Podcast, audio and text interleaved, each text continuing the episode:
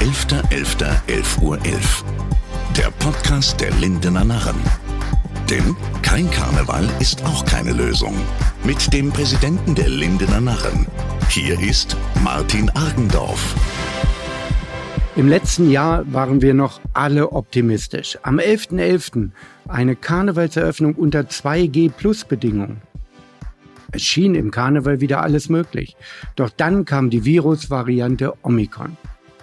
Die Linner Narren mussten die geplanten Karnevalsveranstaltungen für den Januar und Februar in das Jahr 2023 verlegen. Unsere Freundinnen werden wir weiter regelmäßig mit einem Podcast unterhalten. Heute bei mir der Präsident der Region Hannover, Steffen Krach und der Chef der Johanniter Unfallhilfe in Hannover und Ratsherr der Landeshauptstadt Hannover, Michael Hohmann. Mit beiden werde ich über ihre Karriere und viel mehr sprechen. Beginnen möchte ich mit dem Regionspräsidenten Steffen Krach. Guten Tag, Herr Krach. Am 1. November 21 als Regionspräsident der Region Hannover gestartet und gleich verantwortlich für die Bewältigung der Pandemie in der Region. Zuerst aber für unsere Hörer und Hörerinnen in ganz Deutschland. Was ist die Region Hannover? Die Region Hannover ist ein Zusammenschluss von der Landeshauptstadt Hannover und 20 Umlandkommunen. Das sind rund 1,2 Millionen Menschen und die Regionsverwaltung ist für ganz entscheidende Bereiche zuständig, zum Beispiel für den öffentlichen Nahverkehr, für die Krankenversorgung, aktuell dann eben auch für die Pandemiebekämpfung für die berufsbildenden Schulen, für den Klimaschutz, für die Müllentsorgung und viele weitere Bereiche. Und das Ganze hat sich gegründet vor 20 Jahren und ich freue mich jetzt, hier Präsident der Region Hannover zu sein.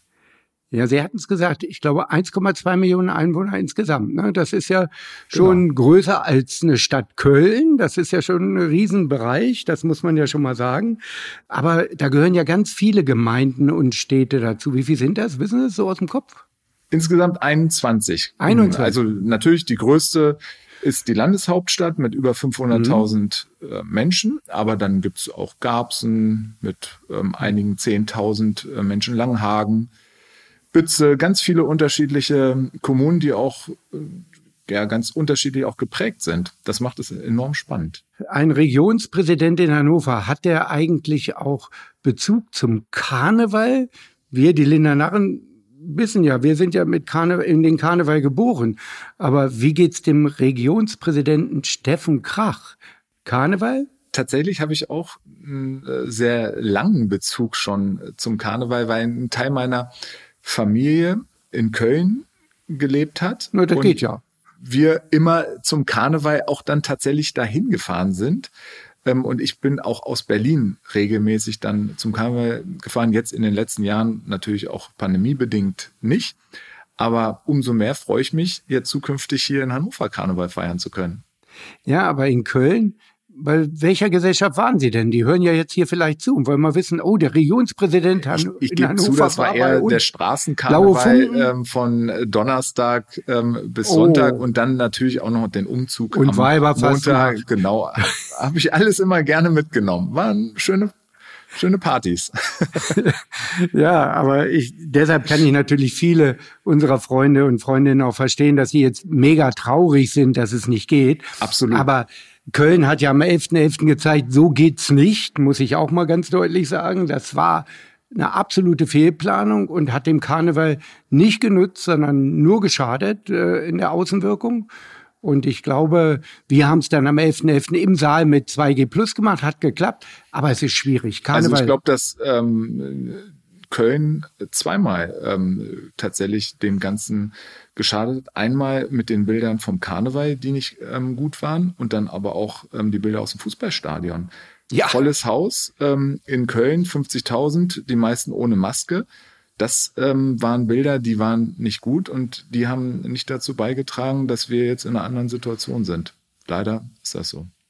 Ja, aber dann wird natürlich immer diskutiert, man kann den Karneval ja verlegen. Äh, das geht natürlich nicht. Also da muss ich als Karnevalist auch mal sagen, als Außenstehender kann man das sagen. Auch Karl Lauterbach hat das gesagt. Er hat es vielleicht anders gemeint, aber wir können ja auch nicht Kölner Ostern. ist, der muss ja eigentlich wissen, dass man nicht einen Karneval ja. einfach so mal eben in den Sommer legen kann. Ja, wir können ja nicht Ostern ähm, oder Weihnachten genau, auch im Sommer das, das feiern. Das geht auch nicht. Ähm, ich kann ähm, aber natürlich als ges zuständiger Gesundheitsminister hat ähm, Karl Lauterbach ähm, absolut recht, dass jetzt ähm, eine ja, schwierige klar. Situation ist für große Karnevalsfeiern. Und äh, manchmal, wenn man ähm, im Karneval, äh, gerade beim Straßenkarneval ähm, war und es sehr, sehr kalt war, hat man sich auch manchmal ähm, wärmere Temperaturen gewünscht. Aber natürlich kann man sich nicht einfach den Karneval in den Sommer legen. Das ist schwierig. Ja, das ist auch ganz klar und das wird auch nicht gehen. Wir werden vielleicht im Sommer Kulturveranstaltungen das nennen und was Humoristisches anbieten, aber es wird nicht Karneval sein. Was es allerdings geben wird, wir haben ja sogenannte Stunksitzungen, das ist ja kein Karneval, sondern es ist Comedy, immer am Rosenmontag im GOP in Hannover. Das wird stattfinden, das ist ja was ganz anderes. Das ist so ähnlich hm, vergleichbar mit Heute Show aus dem Fernsehen. Da werden auch Sie eine kleine Rolle bekommen. Das äh, wissen Sie nur noch nicht. Ja, ich bin äh, gespannt. Ja, äh, da leben wir dann von, denn wir wollen ja äh, so ein bisschen parodieren das, was hier in dieser Stadt auch passiert. Und Sie sind ein neues Gesicht und äh, aber da wollen wir noch nicht so viel verraten. Da komme ich dann noch mal wieder für Videoaufnahmen, damit wir sie dann einspielen können. Okay. So weit wollen wir aber noch nicht denken. Ja, wir kommen ja gleich äh, darauf, dass Sie gar nicht direkt aus Hannover kommen, das aber etwas später. Äh, waren Sie denn in den letzten Wochen seit Ihrem Amtsantritt schon in allen Städten und Gemeinden der Region? Haben Sie alle schon gesehen? Also als erstes muss ich sagen, ich komme aus Hannover. Ich bin hier ähm, geboren in Hannover-List. Ich war jetzt einige Jahre weg. Hab ja, da Berlin, kommen wir ja gleich drauf. Genau, da, da kommen wir gleich nochmal drauf. Jetzt war ich seit dem 1.11. noch nicht in allen Kommunen ich würde sagen, in der Hälfte war ich jetzt, habe auch schon erste Antrittsbesuche bei den Bürgermeisterinnen und Bürgermeistern gemacht, habe aber natürlich im Wahlkampf alle 21 Kommunen ähm, kennengelernt und auch äh, die meisten Ortsteile. Ich war ähm, überall unterwegs und kannte aber natürlich auch schon einiges ähm, von meiner Zeit, als ich hier auch gelebt habe. Und ich werde jetzt aber in den kommenden Wochen und Monaten alle 21 Bürgermeisterinnen und Bürgermeister zu einem Antrittsbesuch vor Ort treffen und freue mich da auf die Gespräche. Natürlich kann man in der kurzen Zeit und gerade in der jetzt so aktiven Zeit, da geht's ja äh, Pandemiebekämpfung, aber wir kommen ja noch auch auf die anderen Themen, äh, das gar nicht schaffen, 21 Bürgermeisterinnen und Bürgermeister schon kennenzulernen. Das kann ich nachvollziehen. Also es wäre natürlich schön gewesen, in den ersten zwei, drei Monaten schon alle Bürgermeisterinnen und Bürgermeister zu treffen zu einem Antrittsbesuch. Aber aufgrund der Pandemiebekämpfung war das jetzt nicht möglich. Wir haben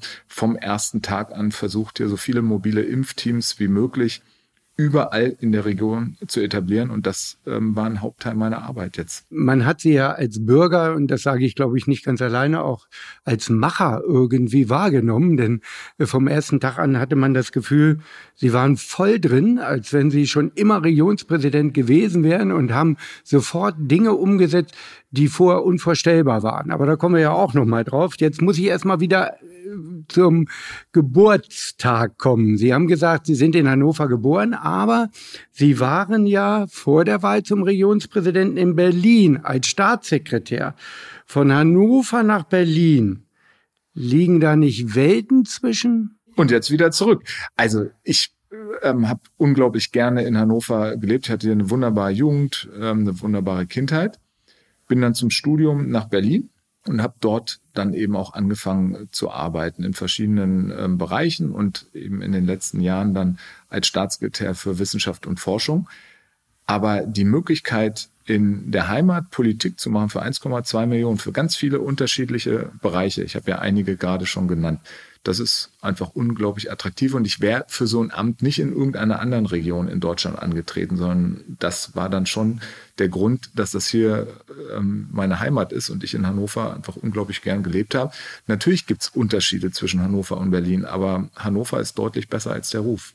Ja, das äh, kann ich als Hannoveraner nur sagen. Und äh, ich komme ja sogar aus dem Stadtteil Linden, das ist der Kultstadtteil. Manchmal ist ja ganz gut, dass Hannover nicht so positiv wahrgenommen wird, sonst würden ja alle hierher kommen. Das wollen wir ja eigentlich auch nicht, wir Hannoveraner. Ja, aber wir brauchen, wir, wir müssen daran tatsächlich arbeiten, dass der Ruf besser ist. Das brauchen wir auch für die wirtschaftliche Entwicklung, dass Unternehmen sich hier ansiedeln und so weiter, dass Touristen hierher kommen. Deswegen ähm, die, das eine oder andere Ranking, was auch in den letzten Wochen gegeben hat, wo Hannover nicht besonders gut abgeschnitten hat, ähm, das schmerzt mich schon. Ja gut, es gibt ja auch noch Aufgaben. Wir kommen ja äh, da gleich auch noch mal drauf, äh, wie lang so eine Amtszeit ist. Aber Sie sind verheiratet, haben drei Kinder. Äh, kommt Ihre Frau auch aus Hannover? Tatsächlich kommt die auch aus Hannover. Dann ist ja alles Wir haben uns aber gegangen. erst in Berlin kennengelernt. Wir waren aber sogar in Hannover auf der gleichen Schule. Aber sie ist ein paar Jahre jünger, deswegen haben wir uns in der Schule halt noch nicht kennengelernt. Sind Sie schon umgezogen oder wann geht's los? Ab alle nach Hannover. Wir sind jetzt umgezogen, ja. Und ähm, haben unsere Sachen äh, zwischen Weihnachten und Silvester gepackt und sind jetzt alle hier wieder zurück in Hannover. Und die Kinder haben auch schon Platz in der Kindertagesstätte. Alles perfekt geklappt, oder? Genau, der Große geht in die Schule, Mhm. der Mittlere in die Kita und der Kleine ist noch zu Hause. Der ist ja erst zweieinhalb Monate alt. Ja, das haben wir ja während der Wahl alle mitbekommen. Also deshalb kommen wir nochmal zurück zu Ihrer Wahl. Sie wurden mit über 60 Prozent in einer Stichwahl gewählt. Das sind doch Ergebnisse, davon träumen Politiker. Was ging in Ihnen bei diesem Ergebnis vor? Da ist man doch irgendwie auch ja, demütig oder wie soll man das nennen? 60 Prozent? Unglaublich. Olaf Scholz hatte etwas über 25 Prozent. Also. Also das hat mich natürlich unglaublich gefreut, auch dieses Ergebnis in der Stichwahl. Und es ist ja auch ein Vertrauensvorschuss, den man da bekommt von den Wählerinnen und Wählern. Und ähm, den muss man auch erstmal gerecht werden. Und das werde ich versuchen in den fünf Jahren jetzt dieser Amtszeit. Tatsächlich auch das, was ähm, im Wahlkampf diskutiert worden ist, auch das, was ich versprochen habe, dass wir das jetzt dann auch nach und nach umsetzen. Das wird nicht alles von heute auf morgen gehen, aber ähm, in den fünf Jahren will ich da die Themen, die ich im Wahlkampf thematisiert habe, auch dann umsetzen. Und das Wahlergebnis hat mich natürlich persönlich sehr gefreut. Ja, also das Wahlergebnis bedeutet aber auch logischerweise, wie wir ja festgestellt haben, Erwartungshaltung von den Bürgern. Sie mussten, haben wir eben auch schon gesagt, direkt äh, in die Bewältigung der Pandemielage starten, da die Gesundheitsbehörde in ihren Verantwortungsbereich fällt. Aber es gibt ja viele andere Themen. Kommen Sie überhaupt noch zur Bearbeitung anderer Themen? Was möchten Sie als Regionspräsident unbedingt angehen? Es ist tatsächlich so, dass ich im Wahlkampf gerade so im Juli, August gedacht habe, wenn ich hier starte am 1. November, dass ich mich deutlich mehr anderen Themen widmen kann, als ich es dann erlebt habe seit dem 1. November. Seit dem 1. November ist es tatsächlich so, dass der absolute Fokus auf äh, der Bekämpfung der Pandemie gelegt worden ist. Das ist auch richtig so. Und trotzdem konnten wir auch schon das eine oder andere in anderen Bereichen ähm, hier beschließen. Wir haben zum Beispiel eine neue Leitung gefunden für die Klimaschutzagentur. Das ist ein ganz zentrales Thema auch für diese fünf Jahre. Wir haben ja gesagt, dass wir als Region Hannover klimaneutral werden wollen 2035. Und um das zu erreichen, müssen wir jetzt sofort loslegen. Da können wir nicht jetzt Ja. zwei, drei Jahre ähm, warten. Von daher, es gibt auch schon das ein oder andere Thema, was wir angegangen sind. Aber, das sage ich auch, ist mir deutlich zu wenig. Ich hätte mich gerne schon anderen Themen gewidmet. Das ist aber leider der Pandemie geschuldet, dass es noch nicht ausreichend jetzt geklappt hat.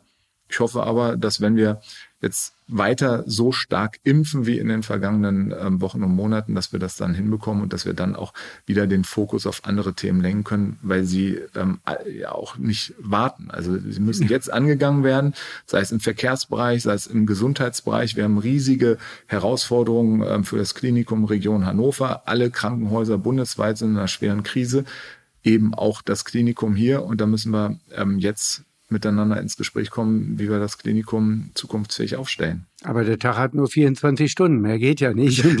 Manchmal habe ich das Und die Gefühl, Herausforderung- arbeiten mehr. als- Ja, es ist auch, es, es, es gibt einfach so viele Themen, wo ich ähm, auch einfach Lust habe, die jetzt sofort anzupacken, weil Hannover, die Region, hat alles, um richtig erfolgreich zu sein. Davon bin ich fest überzeugt. Wir haben tolle Wirtschaftsunternehmen, wir haben tolle Wissenschaftseinrichtungen. Ähm, es gibt hier ganz viele Menschen, die sich ehrenamtlich engagieren. Ähm, wir haben einen Flughafen, wir sind zentral gelegen, wir haben, äh, sind Messestandort. Wir müssen natürlich auch gucken, dass die äh, Messen wieder stattfinden können. Wir haben hier so etwas wie die VW-Stiftung. Wir haben ganz viele Dinge, mit denen wir auch deutlich überregional werben können. Und das alles anzugehen, ähm, darauf freue ich mich. Und deswegen freue ich mich umso mehr, freue mich aus vielen anderen Gründen auch, wenn die Pandemie irgendwann beendet ist, weil wir dann wieder mehr Zeit haben, uns tatsächlich diesen Themen zu widmen. Aber ein Stichwort habe ich noch. Ich glaube, das hat mich auch gleich irgendwie begeistert. Äh, Im Nahverkehr ein 365-Euro-Ticket. Das müssen Sie den Hörern erklären. Ich glaube, in Deutschland gibt's das noch nicht. Das wäre, wenn wir das hier einführen, und ich will, dass wir das hier einführen, dann wäre das in der Größe. Wir sind 1,2 Millionen äh, Menschen. Von der Fläche ist die Region Hannover ähm, ungefähr so groß wie das Saarland. Dann wäre das tatsächlich einmalig. Und das ist so zum Beispiel ein Punkt, den habe ich im Wahlkampf versprochen. Und an den erinnern mich heute schon sehr viele. Und den müssen wir auch, und den will ich auch einführen. Das ist völlig klar. Das ist eine Herausforderung, weil es viel Geld kosten wird. Und ähm, trotzdem bin ich davon überzeugt, dass es richtig ist, weil wir wollen, dass auch mehr Menschen den öffentlichen Nahverkehr nutzen. Und deswegen werden wir das Jahr 2022 nutzen, um das alles vorzubereiten. Und mein Plan sieht vor, dass wir dann tatsächlich 2023 dieses Ticket einführen. Und das würde bedeuten, dass man für 365 Euro ein ganzes Jahr durch die Region Hannover fahren kann mit Bus und Bahn, sprich ein Euro pro Tag. Ja, also das wäre ja ein Traum. Ich glaube, dann haben wir auch weniger Autos auf der Straße. Das könnte klappen, oder? Das wäre das Ziel. Dafür muss man aber natürlich auch die Anbindung noch verbessern. Hier in der Landeshauptstadt ist es sehr, sehr gut. Aber im Umland gibt es einfach noch Teile, die sind nicht gut angebunden. Und da sagen die Leute, schickt uns erstmal einen Bus oder sorgt dafür, dass wir gut zur ähm, Straßenbahn kommen und so weiter dann ist auch so ein 365-Euro-Ticket attraktiv. Und deswegen müssen wir alle drei Punkte zusammen ähm, denken. Also gute Preise, dafür das 365-Euro-Ticket, eine gute Anbindung. Und der dritte Punkt ist eine gute Taktung. Es hilft auch nicht, wenn der Bus nur einmal pro Stunde kommt. Genau, das stimmt natürlich. Was nützt mir das Ticket, wenn kein Bus fährt? Ne? Also, das ist natürlich richtig. Aber trotz all dieser wichtigen Themen muss ich dann doch noch wieder auf die Bewältigung der Pandemie kommen.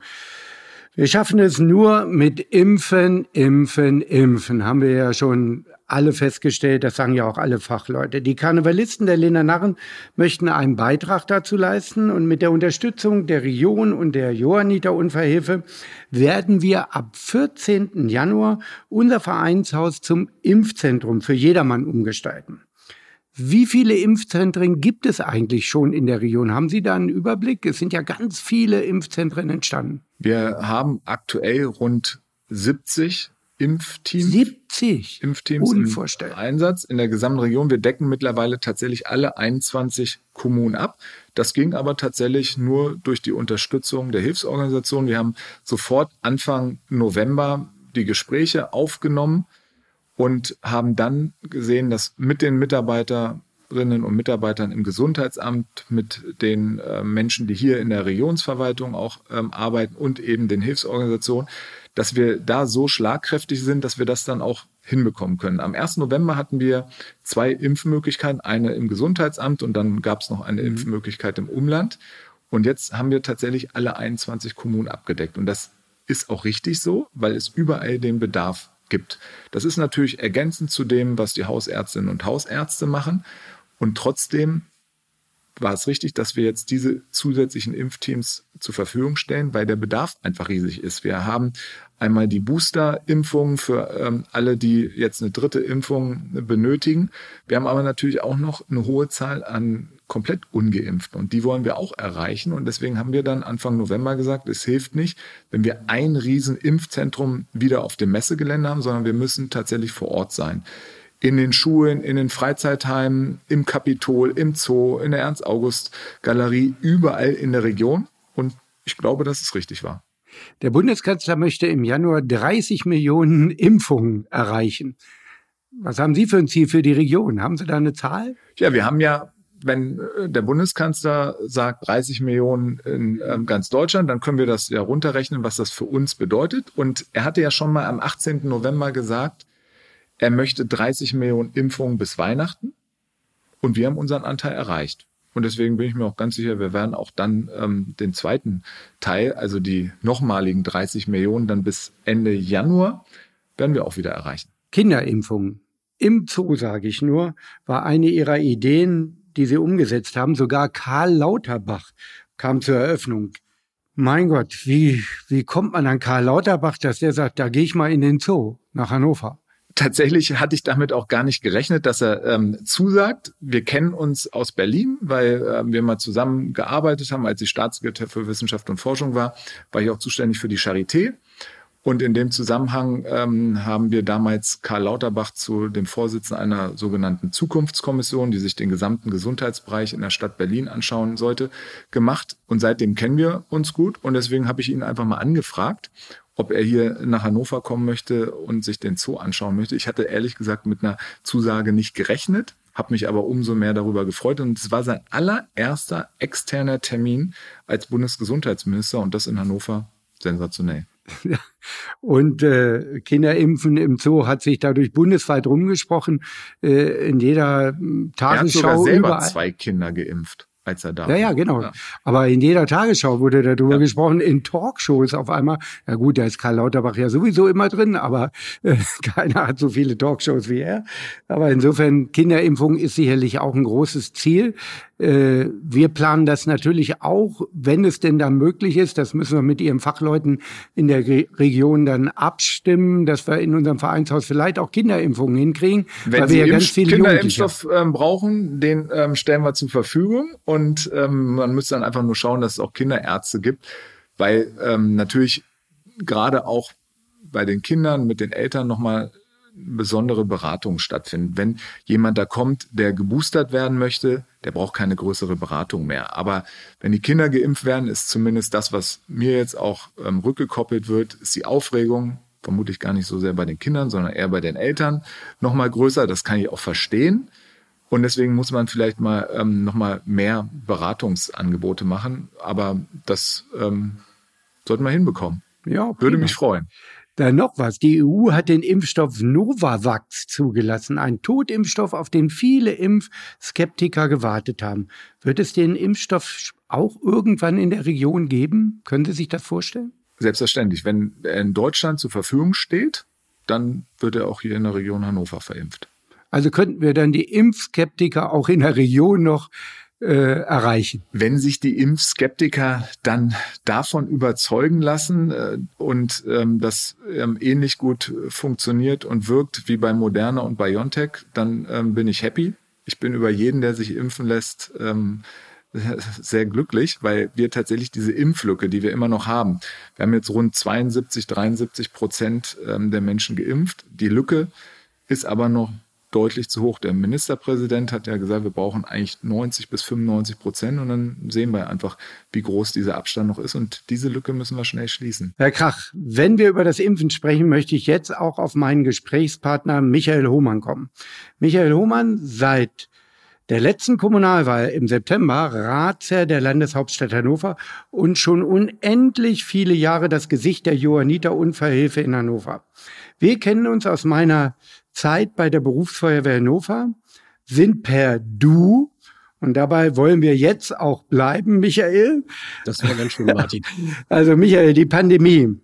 Was hat sich bei den Johannitern durch die Pandemie verändert? Da kannst du doch jetzt minutenlang erzählen, oder? Da könnte ich wahrscheinlich diesen Podcast bis Dezember 22 füllen.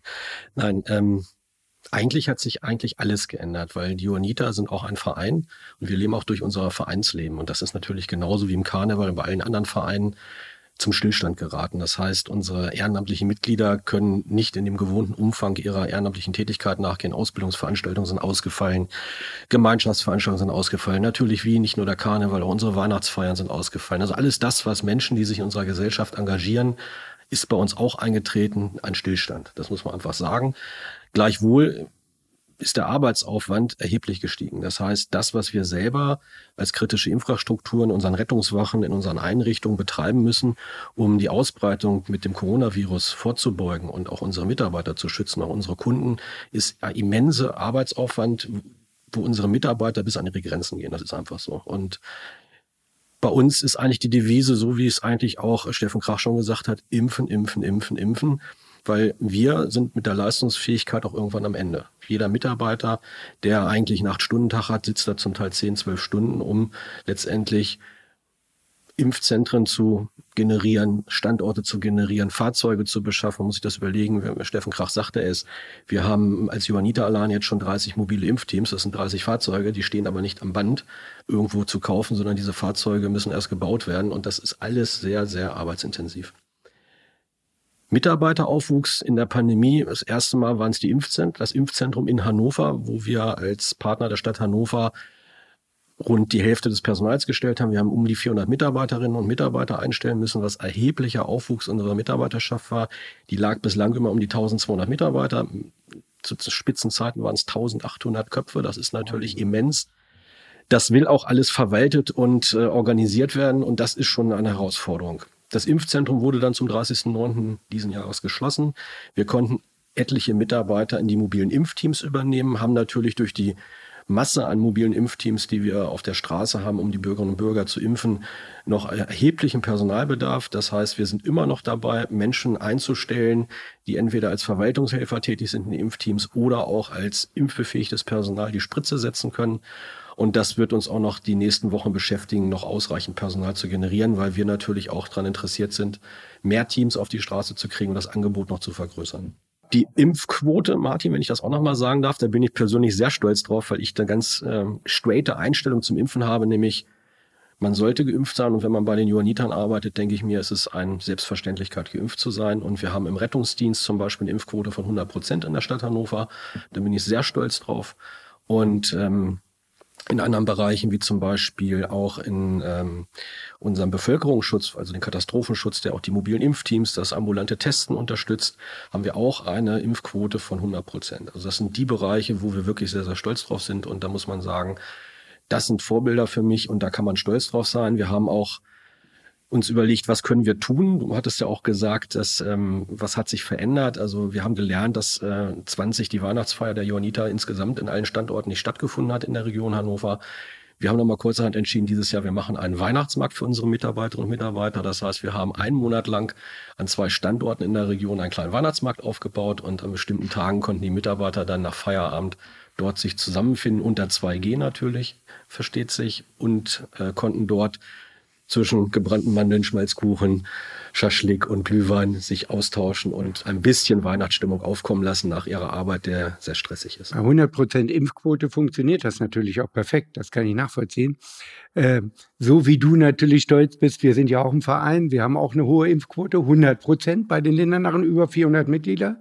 Äh, gerade auch die Jugendlichen, und das ist das Besondere, wir haben ja über 100 Tänzerinnen und Tänzer, die auch bundesweit auftreten, äh, alle geimpft, also ist unvorstellbar. Wir sind da ganz mega stolz drauf. Deshalb hatten wir ja auch die Hoffnung, wir kriegen Karneval hin, zumindest mit den Leuten auf der Bühne. Aber wir wollten einfach das Risiko auch für die Besucher und Besucherinnen nicht eingehen und äh, werden deshalb darauf verzichten. Aber du hast es gesagt, äh, gerade auch im Rettungsdienst. Äh, ich glaube, viele unserer Hörer können das gar nicht nachvollziehen. Hut ab, was da geleistet wird, auch jetzt früher schon immer. Ich konnte schon nie verstehen, dass äh, Mitarbeiter des Rettungsdienstes tätlich angegriffen werden. Das waren früher mal Ausnahmefälle. Das wird jetzt häufiger. Und jetzt in der Pandemie werden die Leute noch aggressiver. Ich kann es nicht nachvollziehen, was da geleistet wird. Ich glaube auch in Richtung Regionspräsident. Ja, ne? Also das ist wirklich sensationell, auch wie schnell die Hilfsorganisationen, Johanniter, ähm, reagiert haben und dann auch Personal aufgebaut haben, wie schnell wir diese Impfteams dann auch zur Verfügung hatten. Das hat enorm geholfen. Wir wären vermutlich jetzt in einer ähm, noch schlechteren Situation, was die Inzidenz äh, angeht, wenn wir nicht ähm, so viele Boosterimpfungen schon hätten machen können. Und ohne die Hilfsorganisation hätten wir sie nicht in dem Umfang machen können. Von daher, das ist wirklich super und dass 100 Prozent geimpft sind. Wenn das andere Bereiche auch machen würden. Und wenn wir so eine Impfquote hätten, dann wären wir jetzt schon deutlich weiter und können vermutlich über das Ende der Pandemie ähm, nachdenken und hier auch über andere ähm, Karnevalsformate sprechen. Von daher sollten sich alle ein Beispiel nehmen an den Rettungskräften, die sich zu 100 Prozent haben impfen lassen. Ja, also das ist wirklich äh, unglaublich. Aber die Johanniter sind ja auch unser Partner, der Karnevalisten, und da sind wir ja dankbar. Und wie wir diese Idee hatten, Impfzentrum aufbauen, da kann man ja erstmal so sagen, aber da gehört ja viel Logistik zu. Da braucht man logischerweise die Region, aber man braucht natürlich auch jemanden, der was davon versteht. Und wie wir auf unseren Partner Johanniter zugegangen sind, wart ihr die Ersten, die sofort gleich gesagt haben, das bekommen wir hin, wir machen das. So, und äh, jetzt wollen wir am 14.01. starten damit ähm, ja, was kommt da eigentlich auf uns zu, wenn man so ein Impfzentrum einrichtet? Hast du das so mal eben im Kurzformat für unsere Hörer? Was braucht man da alles an Logistik? Also Kurzformat, wenn es äh, Karnevalsimpfen ist, würde ich erstmal sagen, gute Laune. Das ist Grundvoraussetzung, dass der Bürgerin, die Bürgerinnen und Bürger auch äh, gut bearbeitet und gut bedient sind letztendlich. Nein, es ist kein großer Aufwand. Wir kommen mit, ein Team besteht aus vier Personen. Wir werden mit zwei Teams kommen. Das sind zwei Impfbefähigte und drei Verwaltungshelfer pro Team. Und wir haben praktisch ein Check-in. Das heißt, der Bürger äh, kommt, hat seine Formulare vom RKI ausgefüllt dabei. Das werden wir dann noch promoten müssen, dass das so ist. Wenn nicht, wird es vor Ort ausgefüllt. Dann wird das dort erfasst, das Ganze. Dann wird der, das Arztgespräch durchgeführt. Die Ärzte kommen von der Kassenärztlichen Vereinigung. Nach dem Arztgespräch gibt es die Unterschrift im Impfausweis oder in das Ersatzdokument. Falls man so einen Impfausweis vergessen hat, muss man nicht wieder nach Hause fahren.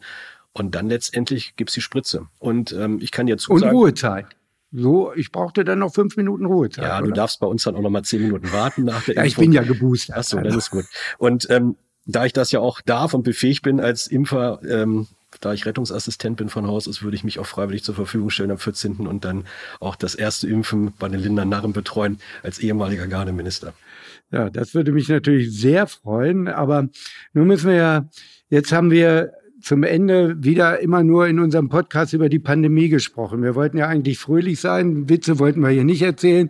Ich hoffe für uns alle, dass im Jahr 2023 der Karneval wieder stattfinden kann dann bekommen Sie, Herr Krach, als Regionspräsident 376 Tage nach Amtsantritt, das ist am 11.11.2022, die karnevalistische Kappe der Lindernarren für einen hervorragenden Start als Regionspräsident und Michael Hohmann hier an meiner Seite hält die Laudatio. So stelle ich mir das ungefähr vor. Das mache ich gern. Das wäre super. Also, also darüber würde ich mich sehr freuen.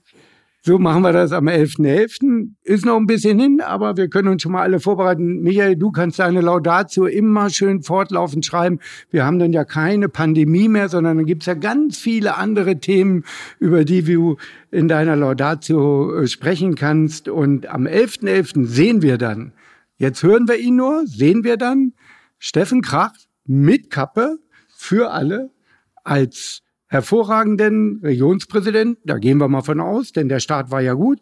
Wir sehen uns alle am 14.01. um 18 Uhr zur Eröffnung des Impfzentrums der Lindernarren. Bis dahin sage ich Danke, Steffen Krach und danke, Michael Hohmann. Vielen Dank. Vielen Dank. 11.11.11 .11 Uhr 11. Ein Podcast der Lindener Narren. Produziert von ABC Communication.